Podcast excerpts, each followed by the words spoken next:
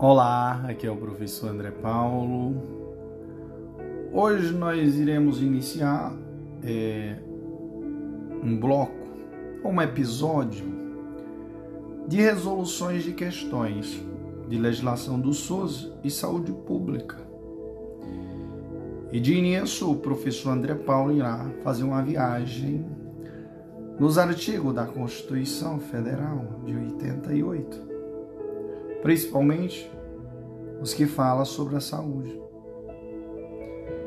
E aqui, senhores, atenção, porque os aspectos gerais da Seguridade Social e o conteúdo específico da saúde na Constituição Federal de 1988,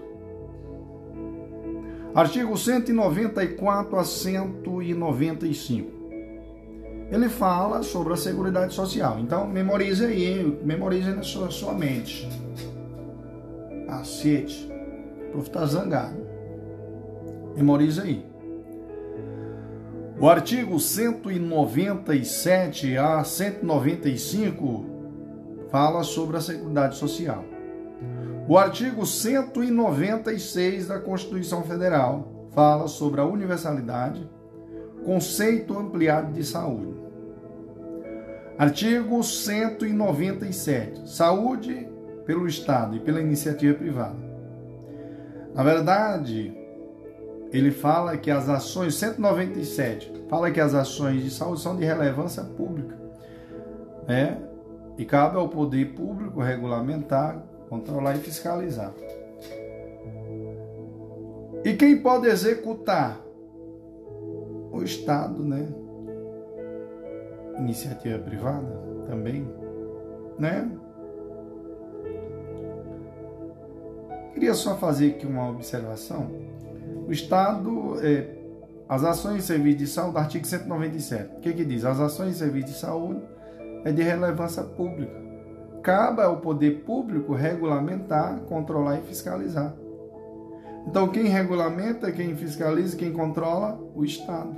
Quem executa? Pessoas físicas, jurídicas, né, de direito. Privado também ou terceiros. Artigo 198, prof, fala sobre as diretrizes do SUS. Né? Ampliação mínima de recursos, fala dos ACS e ACE. Como também, pessoal, as diretrizes que eu falei, regionalização e hierarquização, né? É, as diretrizes do SUS, que é o que é, ó, é, participação da comunidade, atendimento integral, né? E assim vai. O artigo 199 fala da participação da iniciativa privada. A iniciativa privada pode participar de caráter complementar. Cuidado, é complementar. E o artigo 200 fala das competências do SUS. E agora nós iremos responder uma belíssima questão, né, prof? Isso mesmo. Por isso que eu falei para vocês, não perca tempo, porque tempo é ouro. Eu sempre eu digo para muita gente, eu falo direto isso, pessoal. Não perca tempo falando mal de A, de B, de C, de cicrano, de fulano. Porque primeiro que não vale a pena, né? Segundo, você perde muito tempo. Quando você fica falando mal dos outros, então você perde tempo demais. A melhor coisa que a gente tem que fazer é preencher a nossa mente com algo agregativo.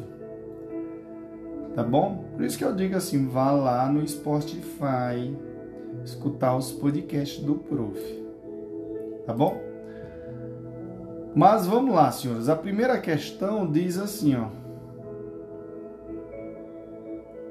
É, a saúde é um direito universal garantido pela Constituição Federal de 88. Isso quer dizer que todos têm direito a tratamentos adequados fornecido pelo poder público.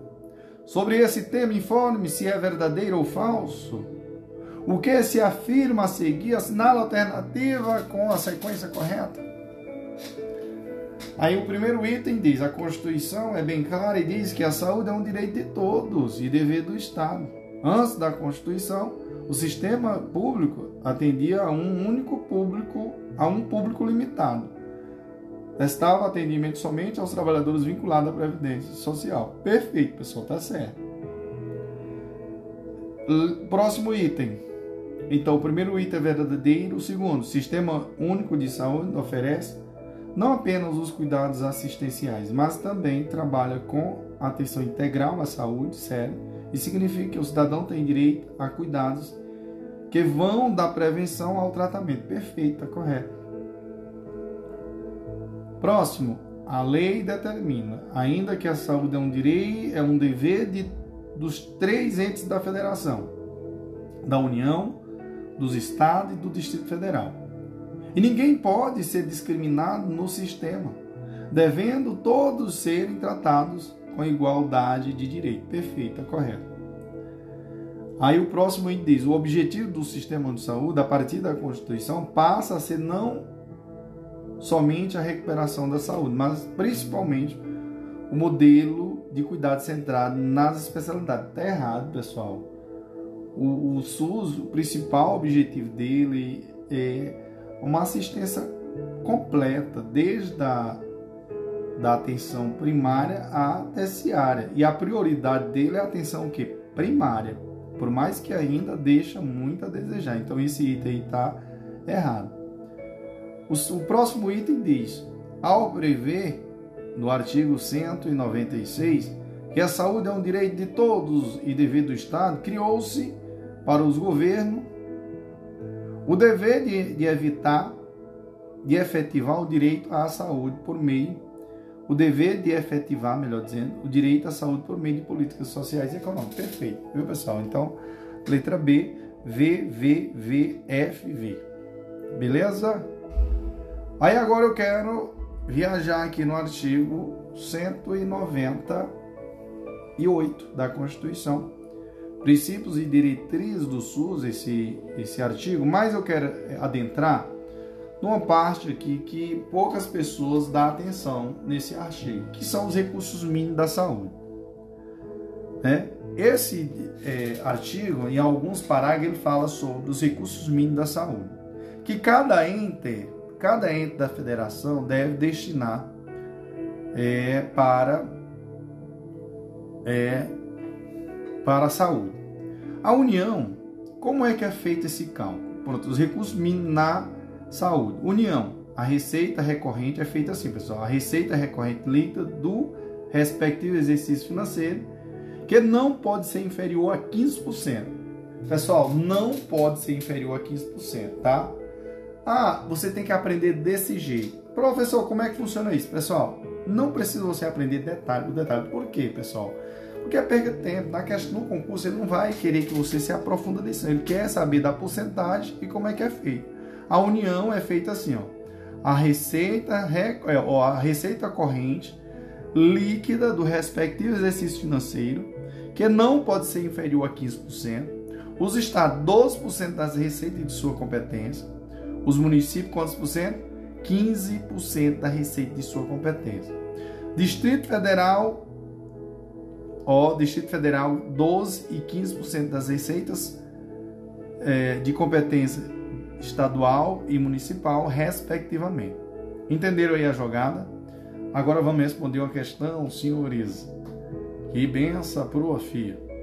Agora a questão, a segunda questão diz assim, ó, sobre o financiamento da saúde, os percentuais de investimento financeiro dos municípios, estados e Distrito Federal, ó, estados, União, no, ó, dos municípios, Estado e União no SUS são definidos atualmente pela Lei Complementar 141 de 13 de janeiro de 2012, resultante da sanção presidencial da emenda constitucional número 29.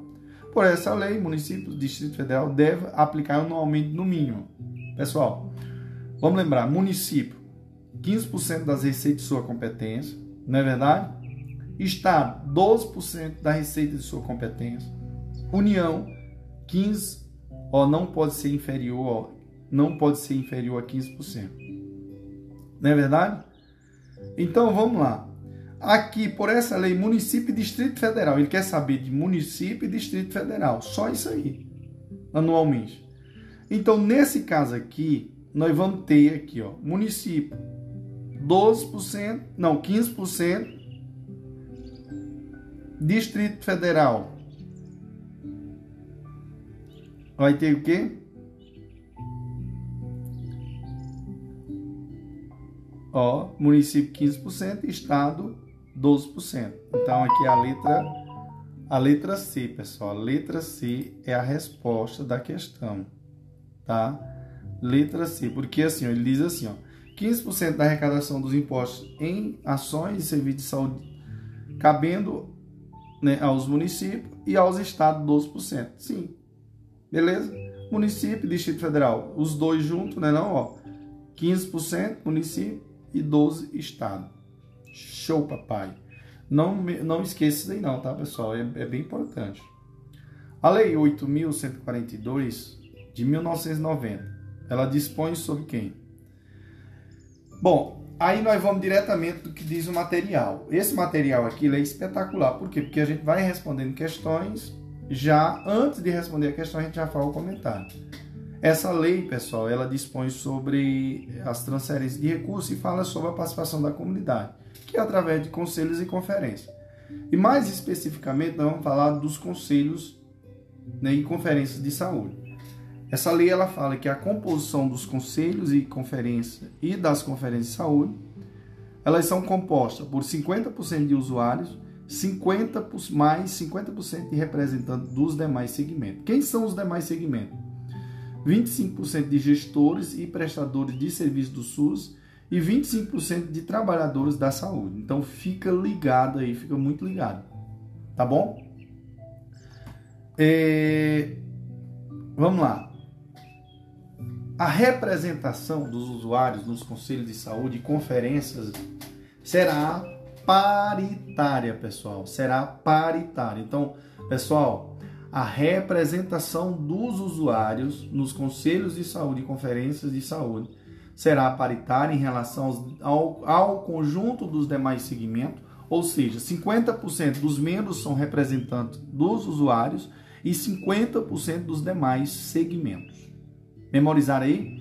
Vamos fazer aqui uma diferença entre conselhos de saúde e conferências de saúde. Primeiro que o conselho de saúde, ele tem caráter permanente, deliberativo, é um órgão colegiado com representantes de vários segmentos, participa da formulação de estratégia, participa do controle da execução da política de saúde, atua inclusive nos aspectos econômico e financeiro. Já as conferências de saúde, ela ocorre a cada quatro anos. Ela avalia a situação de saúde e propõe as diretrizes para a formulação das políticas de saúde. São convocadas pelo Poder Executivo e extraordinariamente por esta ou pelo Conselho de Saúde. Então fica ligado aí, meu, minhas nobrezas, porque o, o bicho pega, tá? A terceira questão agora, vamos responder questões, né? Diz assim: considerando os critérios para a composição do Conselho de Saúde relacionados à paridade, paridade é partes iguais, viu pessoal? Parte, pariu igual.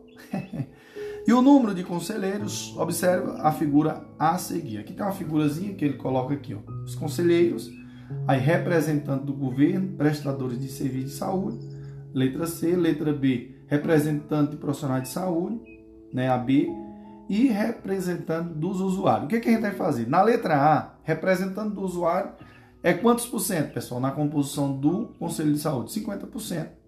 Não é assim? é, representante, dos, representante dos profissionais de saúde.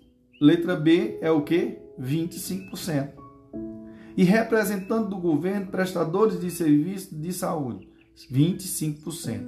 Então, por que, que a gente fala que é partes iguais? Porque os demais segmentos são compostos por representante dos profissionais de saúde, representante do governo, prestadores de serviço. Lembrando que representantes do governo, prestadores de serviços de saúde, são 25% e representantes dos profissionais de saúde, 25% e, 20, e 50% dos representantes dos usuários. Beleza, irmãos? Rapaz, que espetáculo, prof. A próxima, ó, aqui no caso aqui a letra E a resposta. É 50%, 25 e 25, tá? Questão, a quarta questão fala sobre o controle social na saúde assinala a alternativa incorreta, né, prof? A letra A diz assim: ó, a Constituição de 88 determinou no artigo 198 que a sociedade participasse da gestão do sistema de saúde. Pessoal, o que, que vocês me dizem? Essa alternativa aí, ela tá certa, porque uma das diretrizes do artigo 198 né, é a participação da comunidade. Letra B. É atribuição do Conselho Nacional de Saúde deliberar sobre as normas do SUS pactuada na Comissão Intergestoras Tripartite. Perfeito, está correto. Letra C. Desde 1990, municípios e estados passaram a constituir os seus próprios conselhos de saúde. Perfeito, está correto. Desde 1990. Letra D diz: um conselho de saúde é um órgão colegiado, sua existência é garantida em qualquer circunstância e para ser extinta é preciso haver uma lei. E aí, pessoal? Vocês viram alguma coisa sobre isso? Não. Não é isso aí, viu, pessoal? Tá errado isso aí. É, é um órgão colegiado? É. Sua existência, ela primeiro que é em, em qualquer circunstância, não. É obrigatório, cidadão. Então, para de bobagem viu?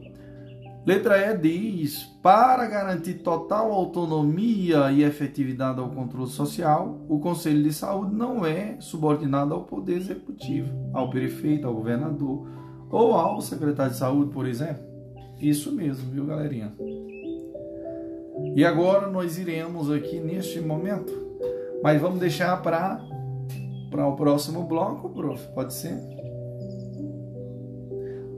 Deixa eu ver se dá. Dá.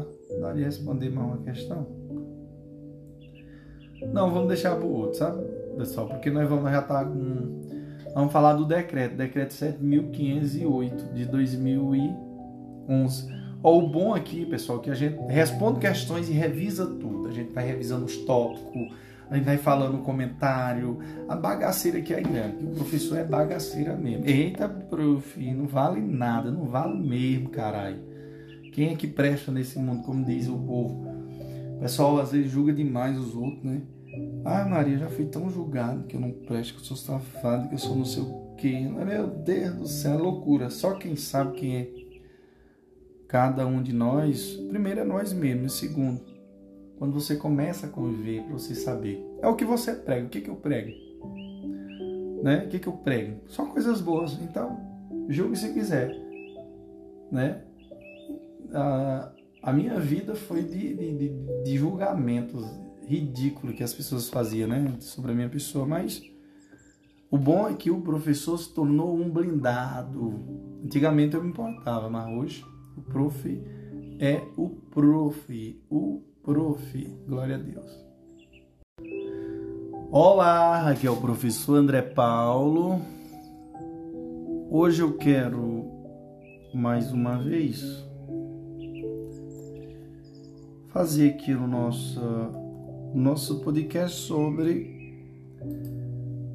resoluções e questões de, de, do SUS e a legislação do SUS, né, senhor, de saúde pública. Então, seguindo o mesmo esquema é, de resoluções, primeiro o comentário, em seguida respondendo a questão. Neste momento, iremos falar do decreto 7508 de 2011. De acordo com o artigo 2 do decreto 7511, 7508 de 2011, considera-se Pessoal, isso aqui cai muito nas provas de concurso, tá? Região de saúde. O que é a região de saúde? Aí nós vamos pegar. O conceito de região de saúde você vai pegar e vai fazer assim: ó, espaço geográfico contínuo constituído por agrupamento de municípios limítrofes, delimitado a partir de identidades culturais, econômicas e sociais e de redes de comunicação e infraestrutura de transportes compartilhados, com a finalidade de integrar a organização, o planejamento e a execução de ações de serviço de saúde. Segundo, contrato organizativo da ação pública de saúde. Acordo, o que, que é isso? Contrato de organização da ação pública de saúde são acordos de colaboração firmado entre entes federativos com a finalidade de organizar e integrar as ações e os serviços de saúde na rede regionalizada e hierarquizada com definição de responsabilidade, indicadores e metas de saúde, critérios de avaliação de desempenho, recursos financeiros que serão disponibilizados, forma de controle e fiscalização de sua execução e demais elementos necessários à implementação integradas das ações e dos serviços de saúde. Terceiro, portas de entrada, serviço de atendimento inicial à saúde dos usuários do SUS. Tá? Porta de entrada é o que, prof? Pessoal, vamos só voltar aqui. O que é o contrato organizativo da ação pública de saúde?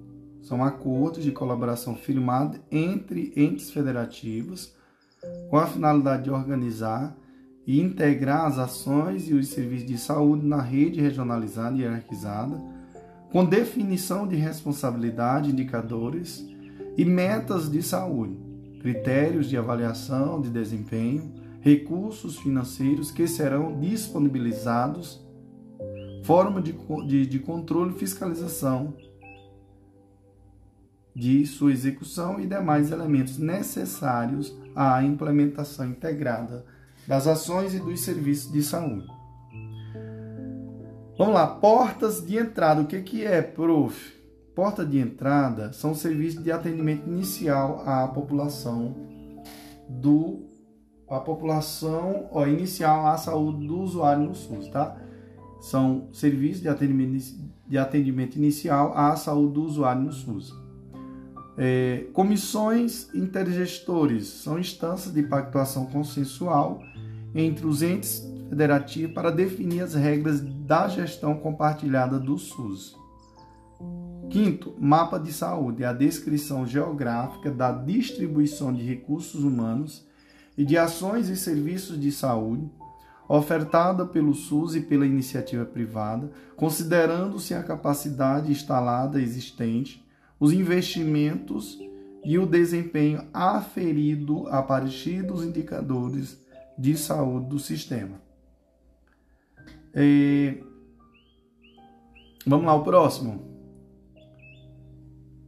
O sexto diz assim: ó, rede de atenção à saúde. São um conjunto de ações e serviços de saúde articulada em nível de complexidade crescente, com a finalidade de garantir a integralidade da assistência à saúde.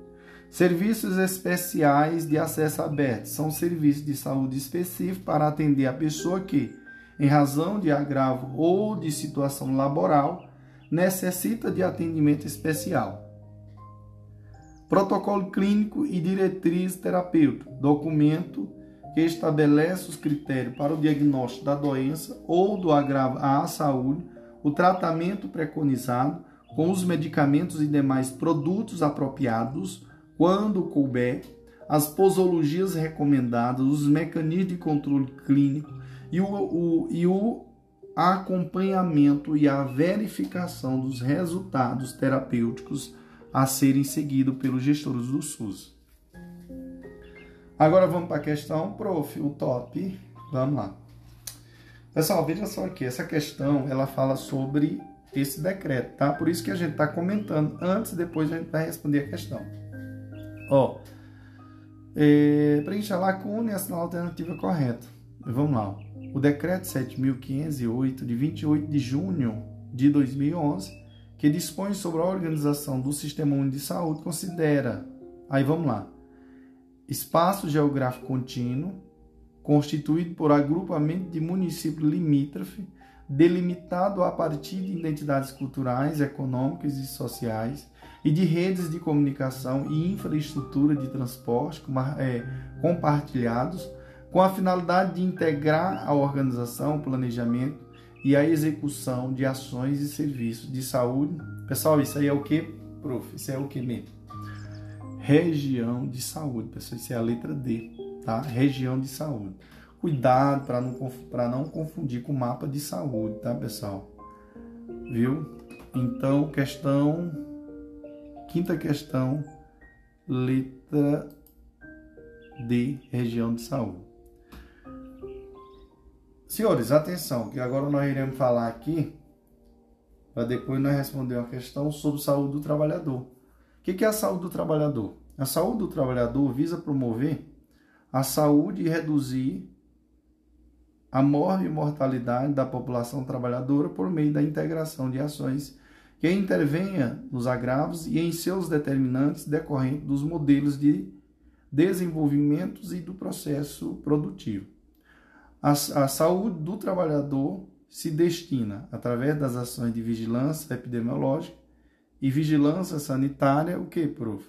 A promover e a proteger a saúde dos trabalhadores, a recuperar e a reabilitar a saúde dos trabalhadores, viu? Então fica ligado. E a vigilância em saúde do trabalhador, o que, que é? Isso aqui é interessante? É, pessoal, muito interessante mesmo. Tá? Então fica ligado. Vamos lá, vamos lá, vamos lá. Vigilância em saúde do trabalhador, o que, que é, prof? Vou falar agora.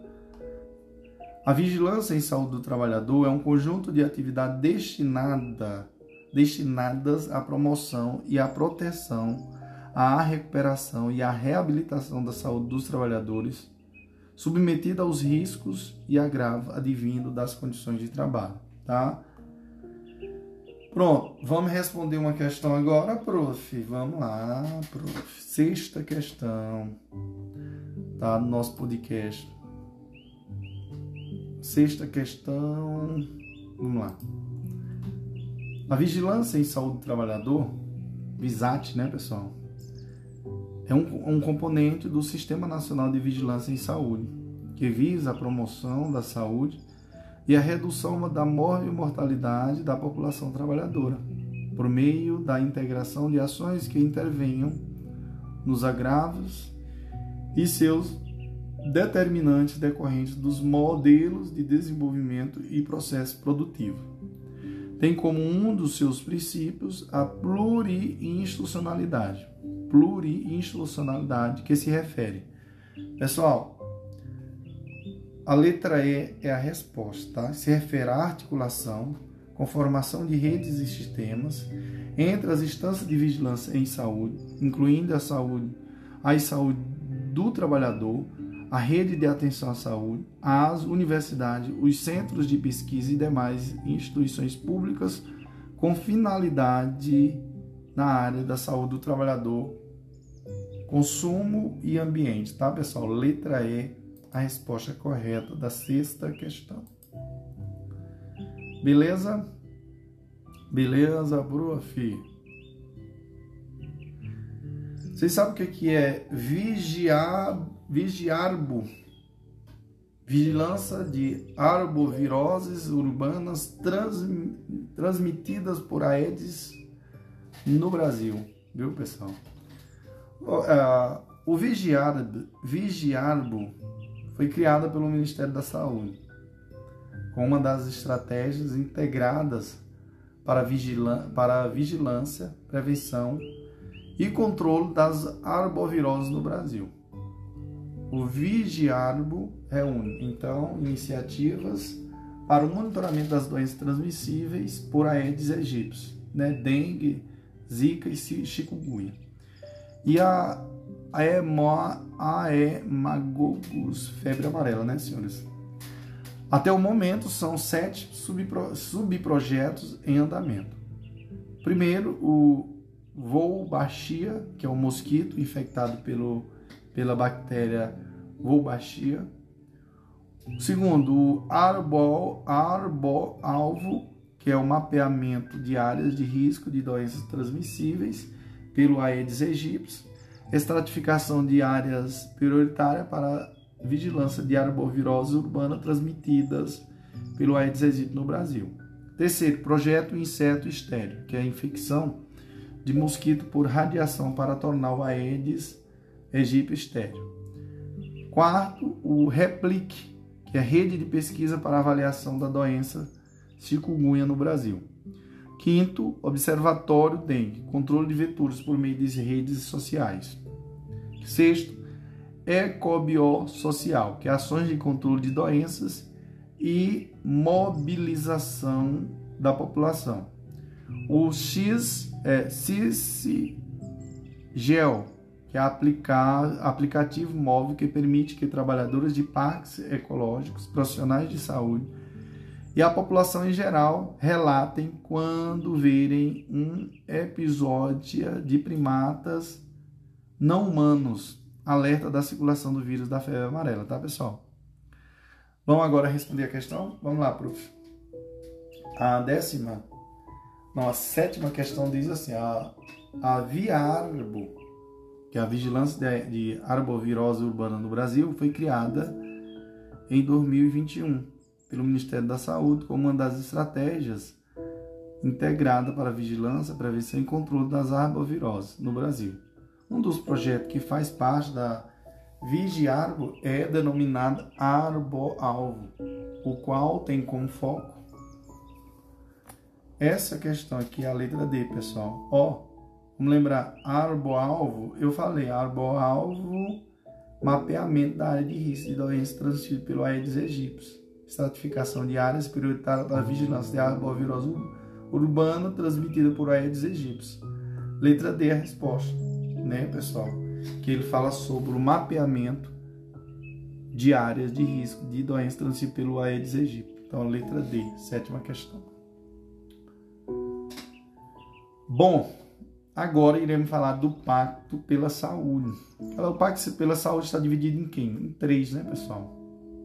Pacto pela Vida, Pacto o Pacto pela Saúde foi criado pela portaria número 399 de 2006. Ele é dividido em Pacto pela Vida, Pacto em Defesa do SUS e Pacto de Gestão, tá? O Pacto pela Vida, como eu falei, foi criado pela portaria do Ministério da Saúde 399 de 2006, que institui o Pacto pela Saúde, estabeleceu seis prioridades no Pacto pela Vida. Quais são as prioridades, prof? Primeiro, a atenção à saúde do idoso. Segundo, o controle do câncer de colo de útero e de mama. Terceiro, redução da mortalidade infantil e materna. Quarto, fortalecimento da capacidade de resposta às doenças emergentes e endêmicas, com ênfase na dengue, na hanseníase, na tuberculose, na malária, na influenza na hepatite e na AIDS. Então, essas em destaque inseridas pela portaria número do número número 325 2008. Quinto, promoção da saúde.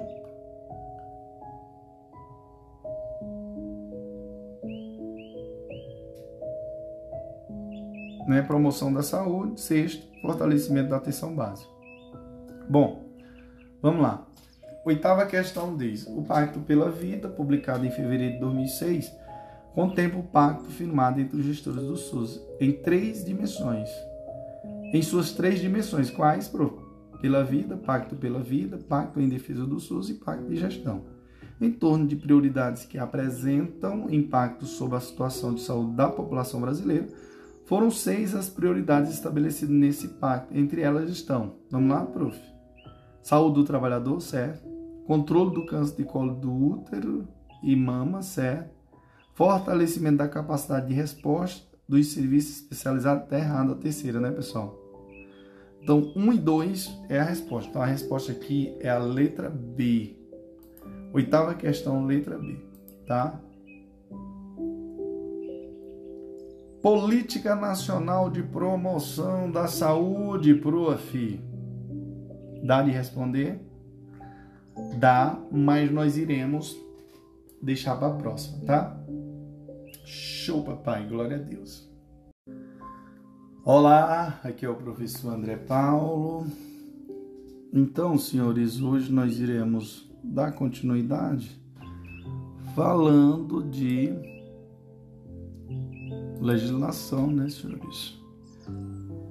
Legislação do SUS e respondendo questões. E aqui nós iremos adentrar na Política Nacional de Promoção da Saúde, posteriormente iremos responder questões. Então, são eixos operacionais da Política Nacional de Promoção da Saúde, entendidos como estratégias, né, senhores?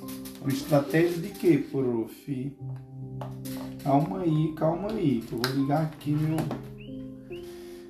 meu raciocínio. Então, são eixos operacionais da Política Nacional de Promoção da, da Saúde, entendida como estratégias para concretizar ações de promoção da saúde, respeitando-se valores, princípios e diretrizes e objetivos. Então, o artigo 9 diz: Quais são os eixos?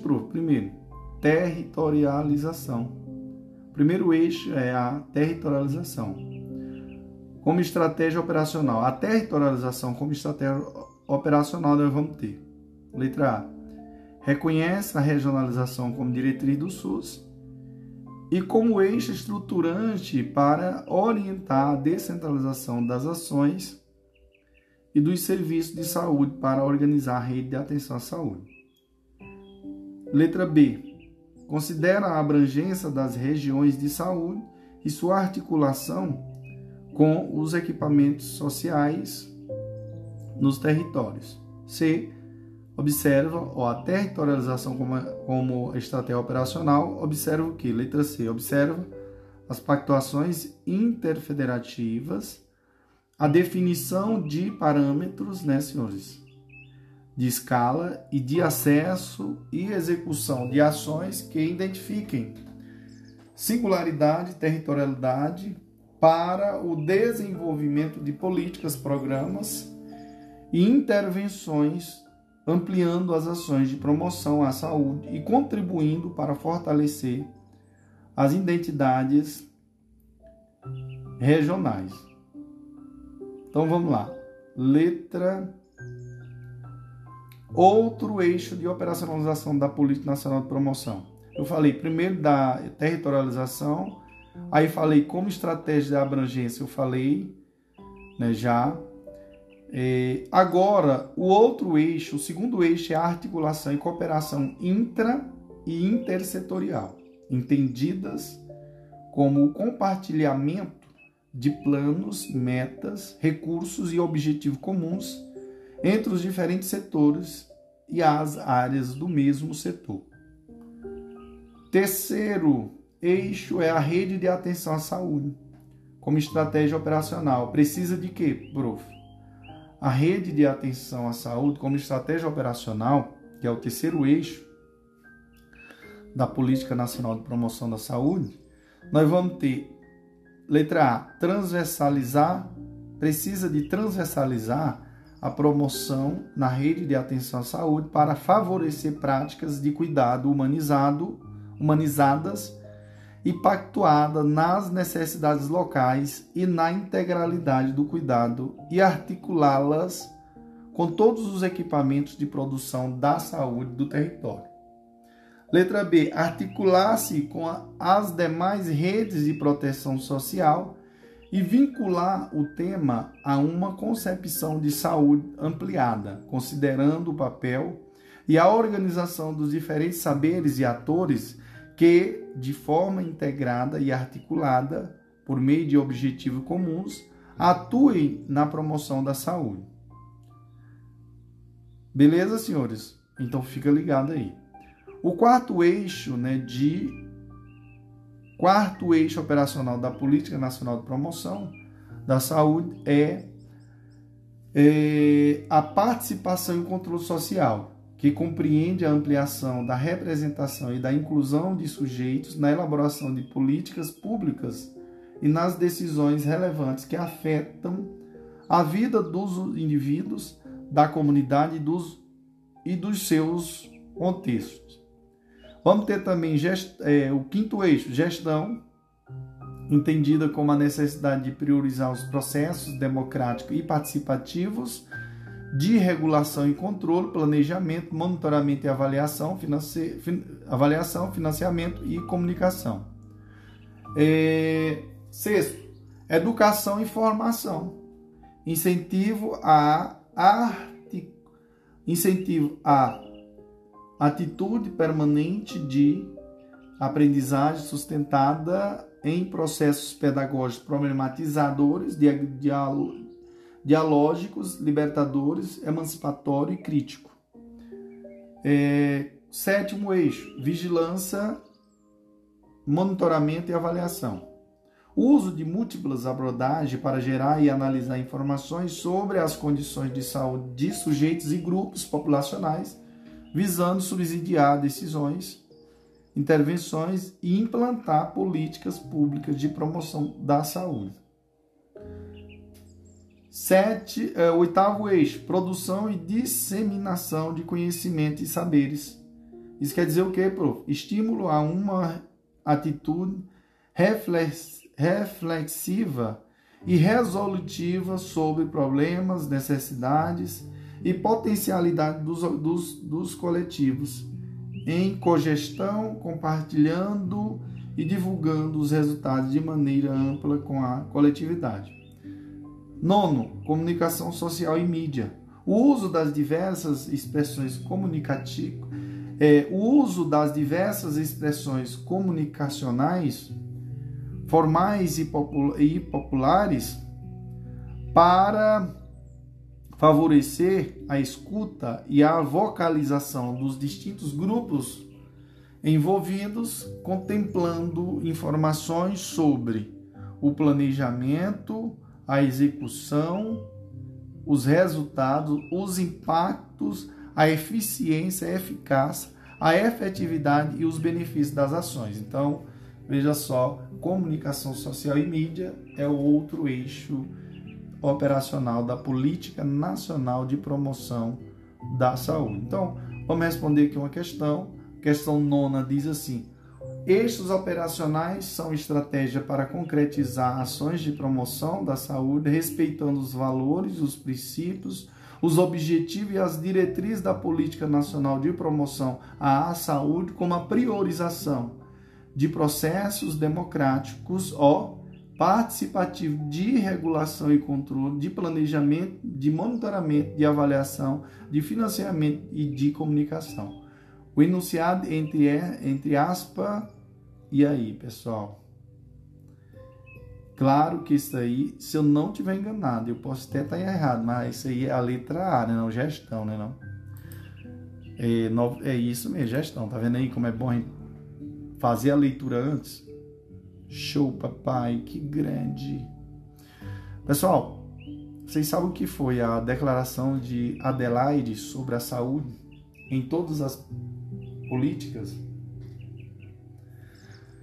Bom, a declaração de Adelaide, o objetivo da declaração de Adelaide sobre a saúde em todas as políticas é enganjar líderes e formuladores de políticas de todos os níveis de governo, o local, o regional, o nacional e o internacional. Ela enfatiza que é mais fácil alcançar os objetivos do governo quando todos os setores incorporam a saúde e o bem-estar como componentes centrais no desenvolvimento de política. Isso se dá porque as bases da, da saúde e do bem-estar se encontram fora do setor saúde, sendo formadas sendo formadas, sendo formadas social e economicamente.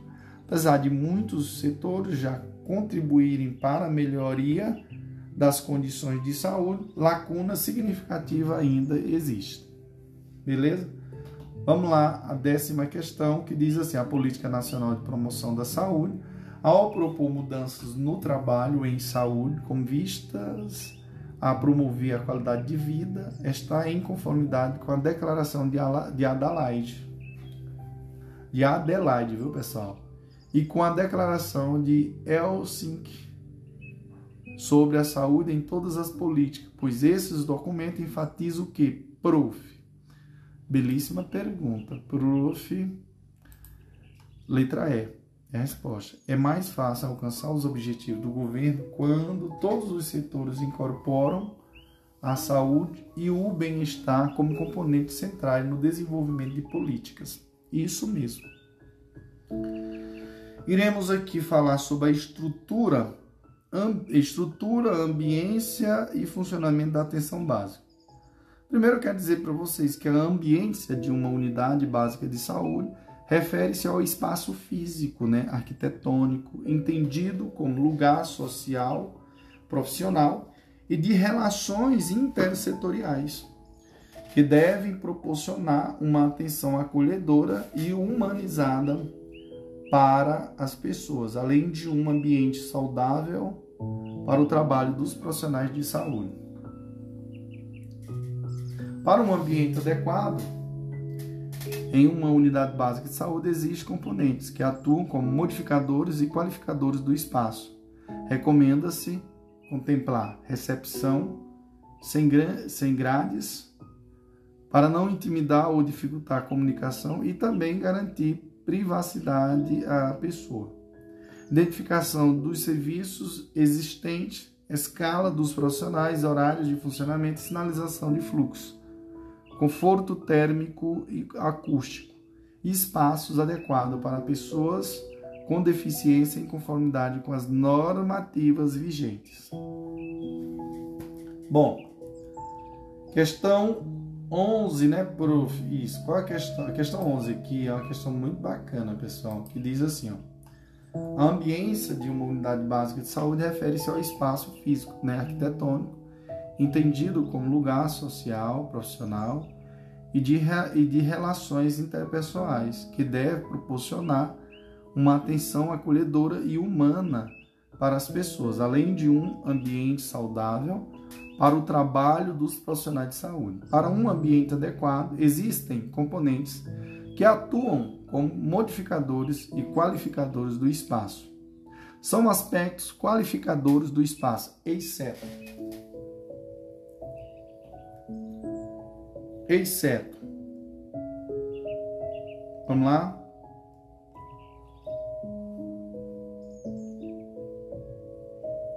Ele quer errado, né, pessoal?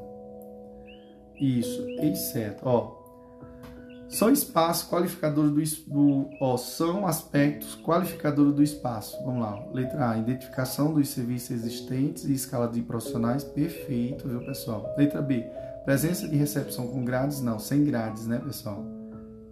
Tá errada a letra B. Letra C, presença de recepção com grades a fim de oferecer privacidade à pessoa. Eita porra. Presença de recepção com grades. Tá errado, ali tá, tá errado, sim, tá errado a letra B. Letra C, presença de sinalização dos fluxos de atendimento, certo?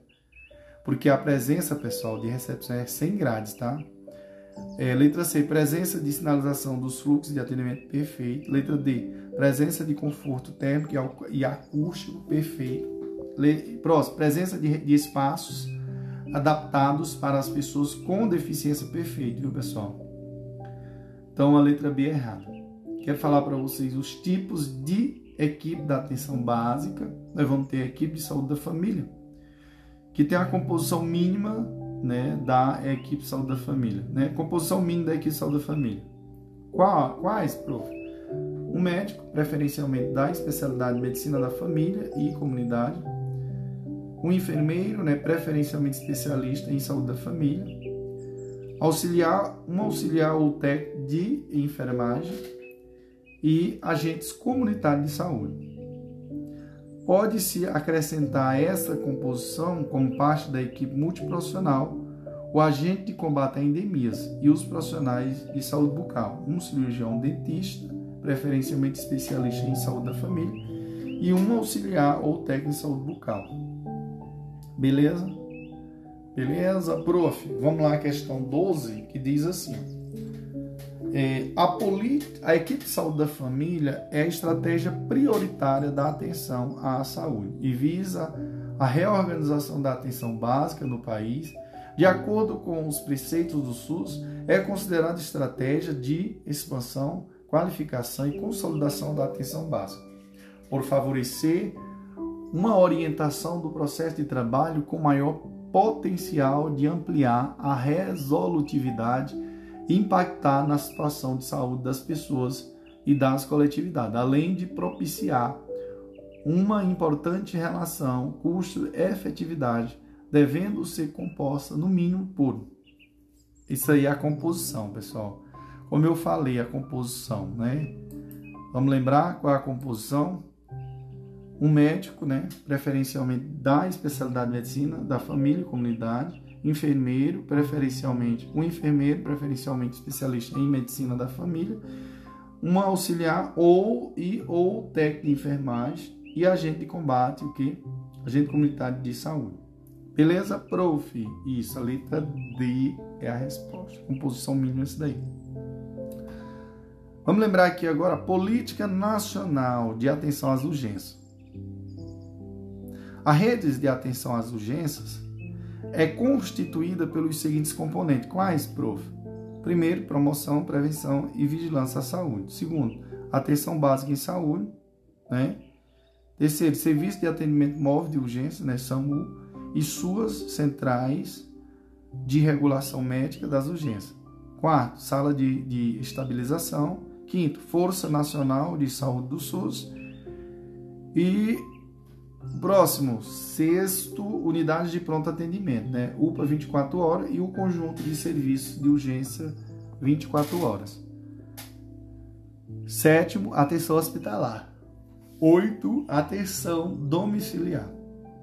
Vamos responder a questão agora, Pro? Vamos lá. Questão 13. A 13 diz assim, pessoal.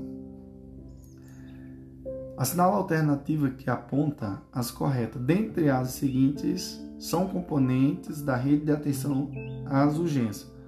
Primeiro, promoção, prevenção e vigilância de saúde, perfeito. Segundo, atenção básica em saúde, também está certo, né, pessoal? Força Nacional do SUS também está certo, né, pessoal? Força Nacional de Saúde do SUS. Perfeito. Serviço de atendimento móvel de urgência, SAMU, também está certo. Então, isso quer dizer 1, 2 e 3, 4 e 5, todos corretos. Vamos só lembrar. As redes de atenção às urgências é constituída pelos seguintes componentes. Quais, prof? Primeiro, promoção, prevenção e vigilância à saúde. Segundo, atenção básica em saúde. Terceiro, serviço de atendimento móvel de urgência, que é o SAMU, e suas centrais de regulação médica das urgências. Quarto, sala de estabilização. Quinto, Força Nacional de Saúde do SUS. Sexto, unidade de pronto atendimento, UPA 24 horas e o conjunto de serviços de urgência 24 horas. É, sétimo, atenção hospitalar e oito, atenção domiciliar. Então fica ligado, viu, pessoal? Pode estar nas provas. Agora, eu quero falar para vocês. Estão lembrados dos determinantes sociais de saúde? Não esqueça o modelo de Dangrey e o ITAD. Primeira camada, estão divididos em camada. Primeira camada, que está relacionada às características individuais, né? Que seria o que? Idade, sexo, fatores hereditários. Segunda camada, né, pessoal? Que é o que?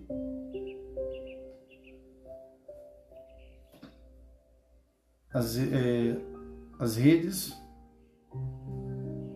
na verdade, a segunda camada está relacionada ao estilo de vida, né, pessoal? Dos indivíduos. E a terceira camada, as redes sociais e comunitárias. A quarta camada está relacionada às condições de vida e trabalho. E a quinta, as condições socioeconômicas, que seria a macro, né? Culturais e ambientais. Então fica ligado, é, porque pode estar na sua prova, beleza? E neste momento nós iremos falar bem que sabe de quê, pessoal? Dos POP. Vamos lá. Centro de Referência Especializado para a População em Situação de Rua. Centro POP. É um serviço, Centro de Referência Especializada para a População em Situação de Rua. É um serviço de assistência social que tem como objetivo atender e acolher pessoas em situação de rua esses centros são espaços destinados a fornecer atendimento e apoio para populações vulneráveis, como pessoas em situação de rua, sem teto ou em condições precárias de moradia. Os centros POP né, oferecem diversos serviços voltados para o público em situação de rua, como atendimento, orientação, encaminhamento para serviços de saúde, inclusão em programas de assistência social, atendimento psicossocial, alimentação e higiene pessoal, guarda de pertences, entre outros. O objetivo é promover a proteção social e o fortalecimento dessas pessoas, buscando sua reintegração familiar, comunitária e socioeconômica. Vamos responder aqui uma questãozinha aqui, a questão 14, que diz assim, ó. BRA, 32 anos, sexo feminino, fugiu de casa aos 12 anos de idade e nunca mais teve contato com ninguém de sua família. Durante a infância, estudou até a terceira série do ensino fundamental e conviveu com os pais dependentes químicos que usavam drogas dentro de casa. Iniciou o uso das drogas aos 10 anos de idade e hoje vive em situação de rua, sendo usuário de álcool, cigarro e crack. Considerando o caso e os conceitos relacionados, julgue os itens a seguir. Pessoal, aqui, essa questão 14, ela é ótima também, sabia? Ó, a, primeiro, a avaliação de risco e vulnerabilidade é considerada uma prerrogativa específica dos profissionais de saúde que atendem os serviços de saúde especializado para o atendimento às pessoas em situação de risco. Está errado isso daí, tá, pessoal? Não especializada, beleza? Errado. Próximo, entre os determinantes sociais de saúde, presente no, no, é, presente no caso, sexo, idade são considerados determinantes individuais. Perfeito, está correto. Terceiro, em, é, terceiro, a genética exerce influência sobre as condições de saúde e também pertence aos determinantes sociais de saúde. Perfeito, está correto. Próximo, as ações de consultório de rua funcionam de forma itinerante, com atendimento apenas de demanda espontânea. Não, pessoal é, uma vez que não é possível fazer ações de, de saúde programada para as pessoas em situação de doença. Claro que é, pessoal, pelo amor de Deus. É, tá errado isso daí. Próxima diz assim: os centros, é o POP, né? É um centro de referência especializado em população em situação de rua que contém uma estrutura para atividades coletivas e individuais com os usuários, copa, cozinha, banheiros e fornecimento de materiais para higiene pessoal. Perfeito, viu pessoal? E o outro diz, esse daí está correto, o foco do atendimento médico à população de rua é a abordagem ao uso de substâncias psicoativas e o encaminhamento ao CAPS AD, Centro de Atenção Psicossocial para o Álcool e Drogas. Não, está errado. Fechou. Show, papai, glória ao Senhor Jesus. Pessoal, lembrando que todo esse material que eu estou respondendo aqui, ele serve tanto para concurso como também para residência, viu? Não tem esse negócio não. Vai achar que não, que é para residência, não tem nada a ver, que é tudo, serve para tudo. Show, papai, glória a Deus.